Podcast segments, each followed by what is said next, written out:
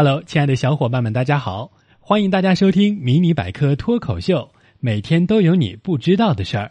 今天小柏给你们带来了新知识。生活中，对于两个交往过于密切的异性，人们普遍会认定他们一定是男女朋友的关系。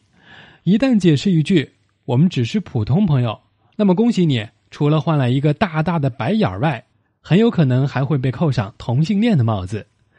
大学时，我的一个哥们儿就有一个十分要好的女性朋友，好到什么程度呢？几乎可以说是无话不谈、形影不离，甚至在校外租房住到了一起。平时更是以哥哥妹妹相称。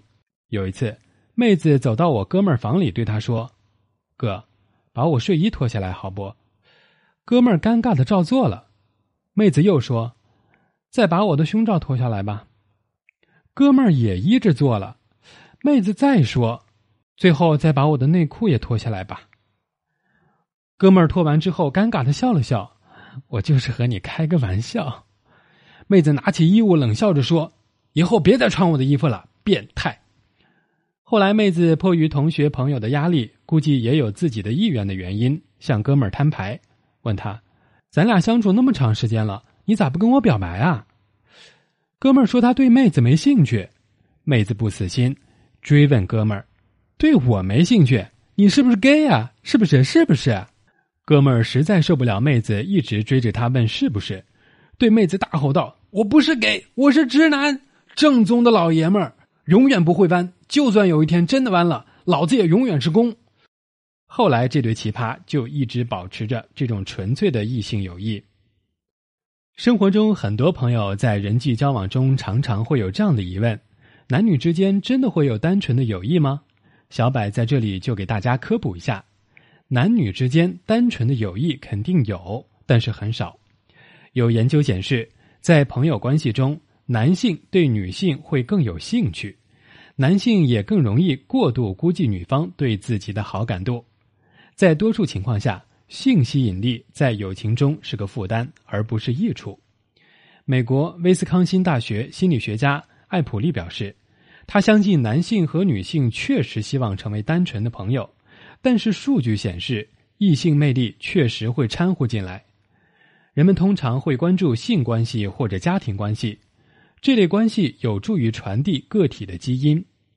艾普利和同事就异性恋男女在建立纯友谊的过程中，如何应对可能出现的性吸引力进行了调查研究。科学家招募了八十八对大学生年龄层的异性友人进行调查，哎，介于八十八这个数字的选择，我们可以合理的怀疑这个团队中有中国人的参与。哈，扯远了。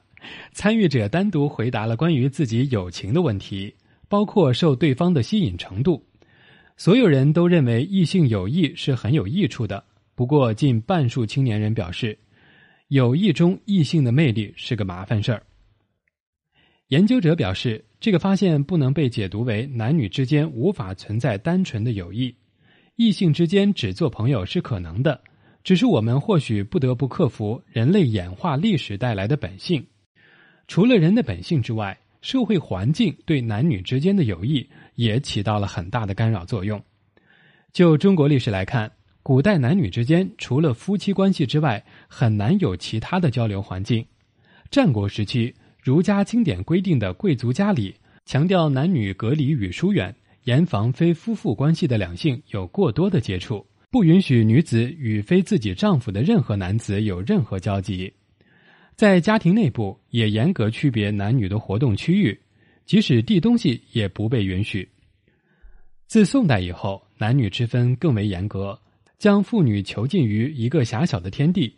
在这样一种封闭的环境下。怎么可能会有异性友谊产生的可能性？